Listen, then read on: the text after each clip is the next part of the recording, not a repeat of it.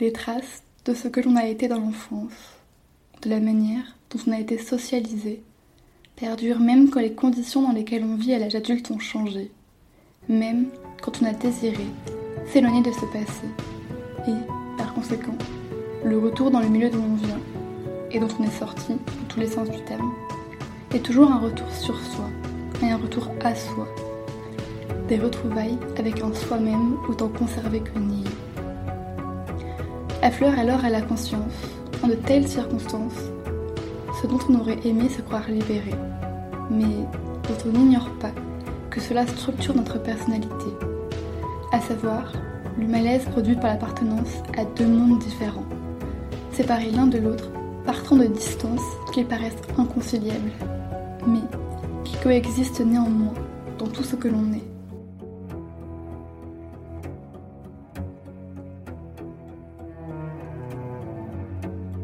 Chers auditeurs et auditrices, je vous souhaite la bienvenue et vous propose de tendre l'oreille pour écouter Transfuge. Est-ce que vous vous souvenez des petites fiches que vous deviez remplir pour chaque professeur de chaque discipline, chaque année, où il fallait parler de vous, de vos passions, du métier que vous vouliez faire, mais surtout, surtout du métier de vos parents? Encore aujourd'hui, dans les études supérieures, c'est une question presque indispensable lorsqu'on rencontre de nouvelles personnes. À l'UNS, il s'agit presque toujours des mêmes réponses. Parents profs, parents chercheurs, parents ingénieurs, parents journalistes, parents médecins. Autrement dit, parents cadres, si on se fie à la catégorie socio-professionnelle de l'INSEE.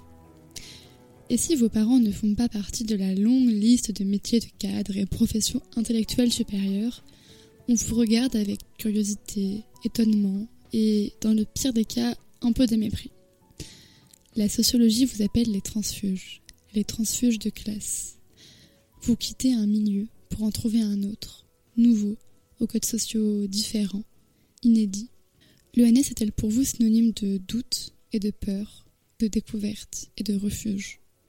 Comment se sentent les enfants d'ouvriers, d'employés, d'agriculteurs ou encore de commerçants? Qui sont-ils? Qui sont les transfuges? Aujourd'hui, c'est Morgane qui va répondre à mes questions. Bonjour Morgane. Bonjour. Est-ce que tu peux te présenter en nous donnant ton statut au sein de l'ONS, donc si tu es auditrice, euh, étudiante, etc., ton niveau, donc si tu as un L3, M1, et ta discipline, s'il te plaît? Du coup, euh, moi c'est Morgane, je suis élève à l'ENS, c'est-à-dire que je suis rentrée euh, sur concours, et je suis cette année en M2 de sciences sociales.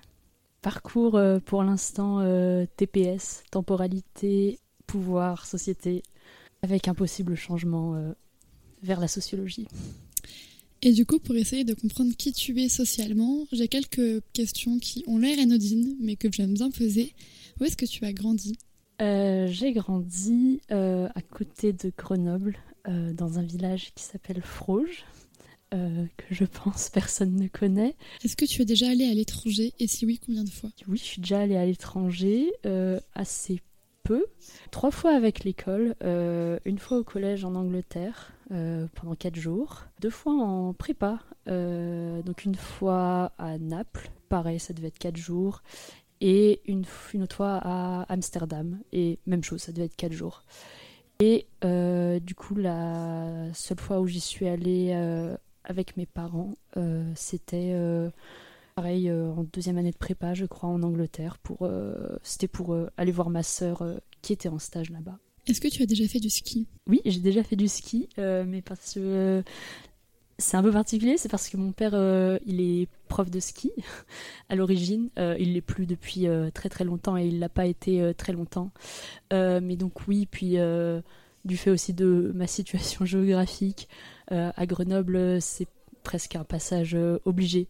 T'avais quel âge quand t'es allé au musée pour la première fois? Je pense fin collège, début lycée.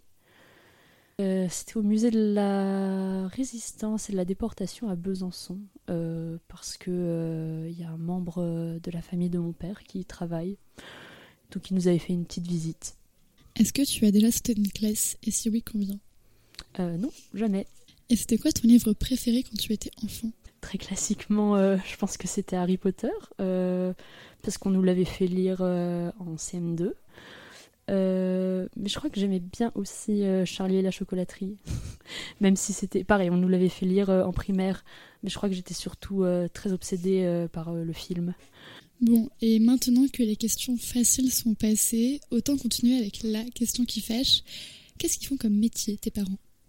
Alors, mes deux parents ne travaillent plus. Mon père est à la retraite depuis, euh, je dirais, 6-7 ans maintenant.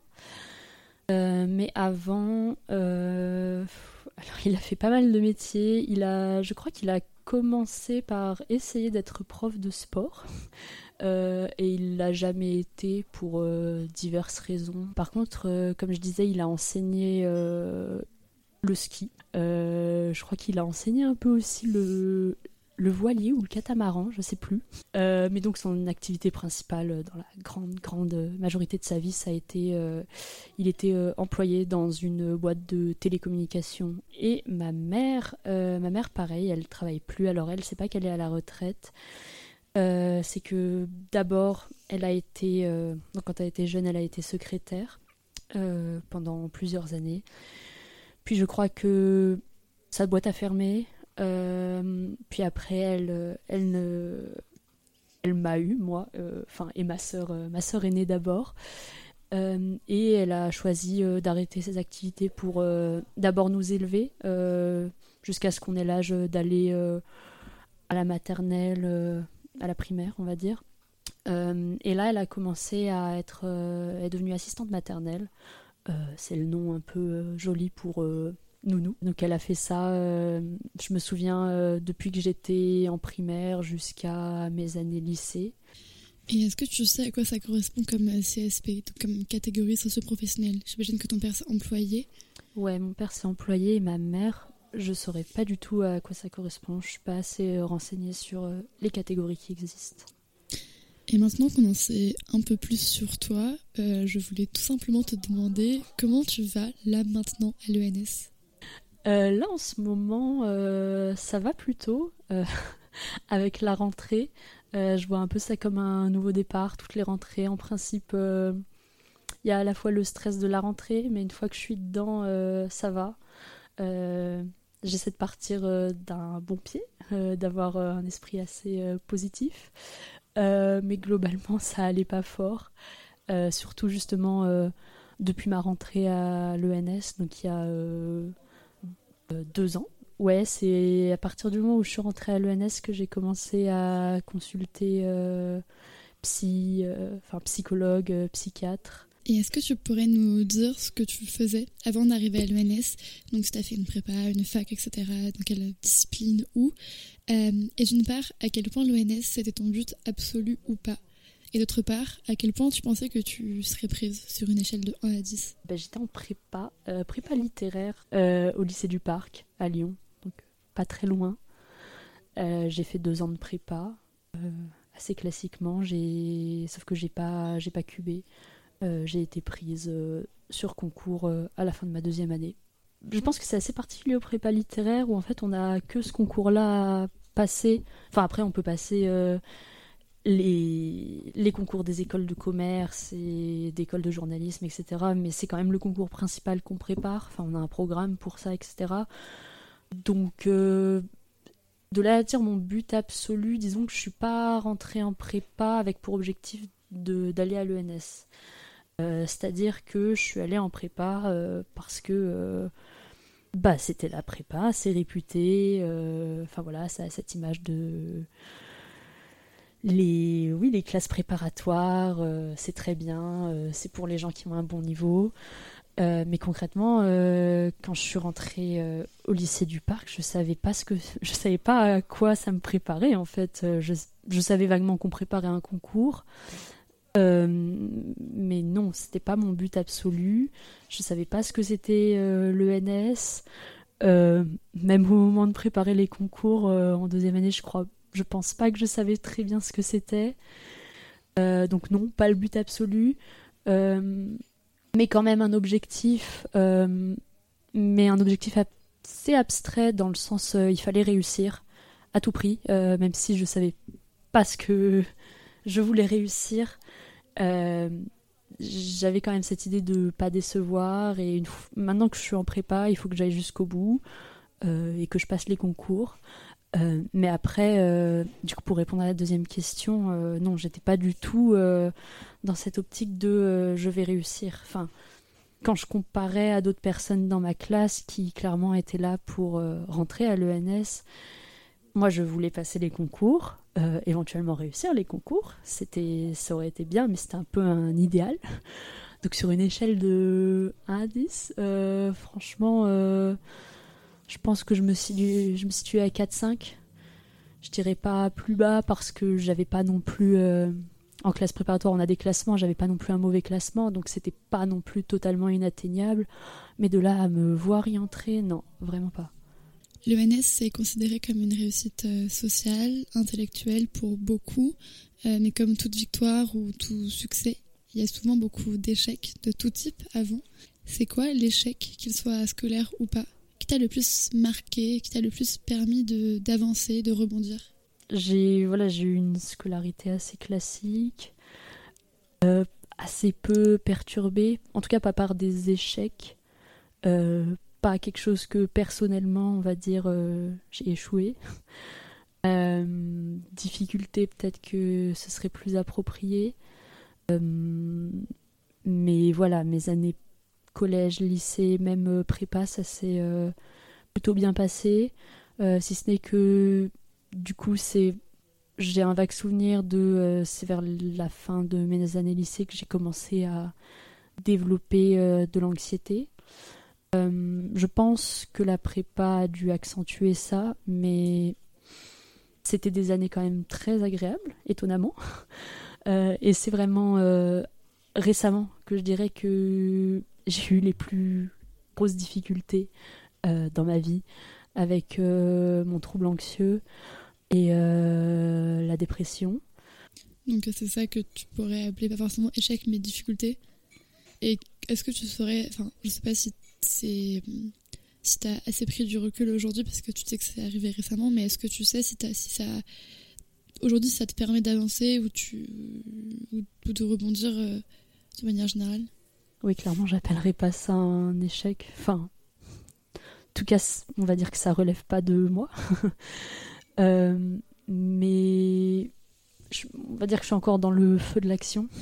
C'est assez difficile. Euh, je dirais pas que j'ai assez de recul euh, sur la question. Ça commence euh, doucement mais sûrement à aller mieux avec les prises en charge, etc.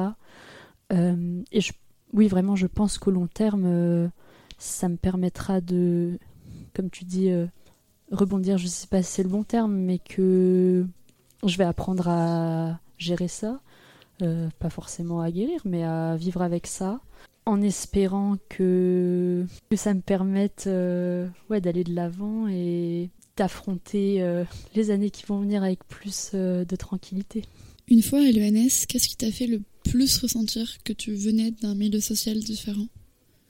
Alors ça, je pense que je l'ai ressenti vraiment dès le premier jour. En fait, avec ma promotion on avait décidé de se rencontrer un peu euh, en amont de la rentrée. Et donc on s'était retrouvés dans les jardins. Et euh, je me souviens très très bien de tout de suite m'être sentie euh, très à l'écart, très différente. pas dans un sens positif du tout. ouais, ce sentiment de solitude qui m'a jamais vraiment quitté, je pense, à l'ENS. Euh, même en étant euh, entouré. Euh, sentiment de solitude dans le sens ouais, d'être un peu marginal entre grosses guillemets parce que bon on va pas non plus exagérer le trait mais oui je me souviens de de ce premier jour des discussions que les autres avaient c'était des discussions très très intellectuelles et euh, les discussions tournaient beaucoup autour de, euh, du dernier livre d'un tel. Euh, qu'est-ce que vous pensez de cet historien Qu'est-ce que vous pensez de cette polémique Et vraiment l'impression d'être à côté de la plaque en fait. Et se demander mais, mais qu'est-ce que je fais là? C'est ça qui m'a envoyé en premier lieu chez l'infirmière et je pense que j'ai toujours eu un, un terrain anxieux Mais je pense que là, ça a vraiment été le déclencheur de, de plein de choses. Et justement, par rapport à ça, euh, pour toi, le syndrome de l'imposteur, c'est quoi et est-ce que ça te parle? J'ai pas de définition très extravagante de ce qu'est le syndrome de l'imposteur. Euh, ouais, c'est un peu ce que j'ai dit euh, plus tôt, c'est ne pas se sentir à sa place, mais dans le sens, dans un sens très dévalorisant, presque se sentir inférieur en fait. Est-ce que ça me parle? Bah totalement. Je pense que c'est vraiment ça que j'ai ressenti, euh, mais vraiment, euh, vraiment de plein fouet. Au quotidien, comment est-ce que tu essayes de lutter contre ça? Est-ce qu'il y a des astuces ou des choses que tu as mises en place pour lutter contre ce syndrome de l'imposteur? Euh, Vraiment m'entourer de personnes qui comprennent ça. J'ai vraiment du mal à fréquenter des personnes dont la vie tourne autour des études ou même de leurs projets professionnels. Moi, j'ai toujours fréquenté, j'ai toujours eu des, centres d'intérêt euh, qui me choquaient pas avant, mais qui ici euh, ont l'air de, pas forcément de choquer plus, mais en tout cas d'être plus en décalage. Euh, et donc j'essaie un maximum de rencontrer des personnes comme ça. et de m'entourer sinon de personnes pas forcément qui ont les mêmes centres d'intérêt que moi, mais qui ont un, un état d'esprit assez euh, décomplexé, on va dire, et qui sont capables euh, de vraiment prendre euh, du recul par rapport à ce qui se passe à l'ENS. Je vais toujours avoir le sentiment ouais, qu'il faut être un peu dans le paraître et disons que on va se présenter à l'ENS, c'est donner son nom, son département, sa discipline et son projet de recherche. Et c'est seulement une fois que je me sens en confiance avec la personne et que je sens euh, qu'elle est pas trop dans cette ambiance euh, hyper studieuse que je vais voilà que je vais me sentir à l'aise pour euh, parler de ce genre de, choses. Tout à l'heure, tu parlais de ta famille, justement. Comment ta famille fait le fait que tu sois rentrée à l'ENS et est-ce que tes rapports avec ta famille ont changé depuis? Euh, bah, ma famille, euh, je pense que elle était euh, plus heureuse que moi que je sois rentrée à l'ENS. Enfin, vraiment, le jour du résultat des concours, c'était les grandes eaux. Enfin, tout le monde pleurait, tout le monde était vraiment trop trop heureux, moi y compris, je vais pas, vais pas le cacher. mais même encore maintenant, personnellement, c'est quelque chose. j'ai du mal à dire hors ENS aux gens que je suis à l'ENS. Enfin, on va dire que ça me gêne un peu. Euh, enfin, je me sans me dire que ça me gêne, même c'est que j'aime pas forcément me mettre en avant et c'est pas quelque chose que voilà que j'ai envie de... c'est pas quelque chose de laquelle j'ai envie de me vanter en tout cas euh, alors que ma famille euh, je sais que ma mère, dès qu'elle peut, elle va le caser dans n'importe quelle discussion avec n'importe qui, avec la voisine, avec la caissière, avec... Euh, voilà, et moi, je, à chaque fois, je lui dis, euh, s'il te plaît, arrête. Mais d'un côté, je lui en veux pas parce que je sais qu'elle est très très fière de moi. Mais non, je dirais pas que mes rapports avec ma famille ont changé. Euh, pas négativement en tout cas. Je me sens pas du tout en rupture avec ma famille. Au contraire, euh, ma famille, c'est vraiment mon refuge. Dès que je me sens vraiment pas bien dans le milieu euh, de l'ENS, je sais que j'ai ma famille avec qui euh, je peux, chez qui je peux rentrer et vraiment me retrouver. Et enfin, est-ce que tu pourrais euh, parler d'un modèle, d'une personne qui a été là pour toi ou qui t'a inspiré et qui te donne envie de continuer à croire en tes objectifs et peut-être euh, d'être toi-même un modèle euh, pour d'autres un jour? Ma mamie, qui est morte il y a trois semaines, voilà. mais c'est vraiment pour elle que j'ai envie de continuer en fait, puisque avec ma mère c'était et ma sœur. C'était une des personnes euh, qui étaient les plus fières que je sois rentrée à l'ENS. Euh, parce que ma mamie, euh, elle est née dans les années 40 et elle a eu une enfance très difficile. elle vient, enfin du côté de ma mère, on vient d'un milieu ouvrier. J'avais, j'ai envie de dire le vrai milieu ouvrier. Euh, et ma mamie, elle voulait être euh, instite quand elle était plus jeune. Et elle n'a pas pu, euh, à cause de raisons euh, indépendantes euh, de sa volonté, elle a eu la tuberculose et ça l'a empêchée voilà, de faire ce qu'elle voulait dans la vie. Mais donc c'est vraiment pour elle que je fais ça. Ne serait-ce que réussir à entrer sur concours à l'ENS. C'est pas quelque chose que je voulais plus que rentrer sur dossier, mais on va dire que ce salaire, il était aussi pour elle et pour ma maman. J'aurais bien aimé emmener euh, ma mamie voir l'océan, parce que je sais qu'elle a, elle avait jamais vu l'océan. Et bah du coup, je pourrais pas le faire, mais j'ai quand même envie de continuer pour elle, quoi. Euh, ouais, pour qu'elle continue à être fière. Et même si je serais pas un stit ni prof, j'ai quand même envie d'aller euh, au bout. Euh, merci beaucoup Morgane pour avoir répondu à, à mes questions. Vous venez d'écouter Transfuge, une émission produite par Marie Brunner et diffusée sur Transistor.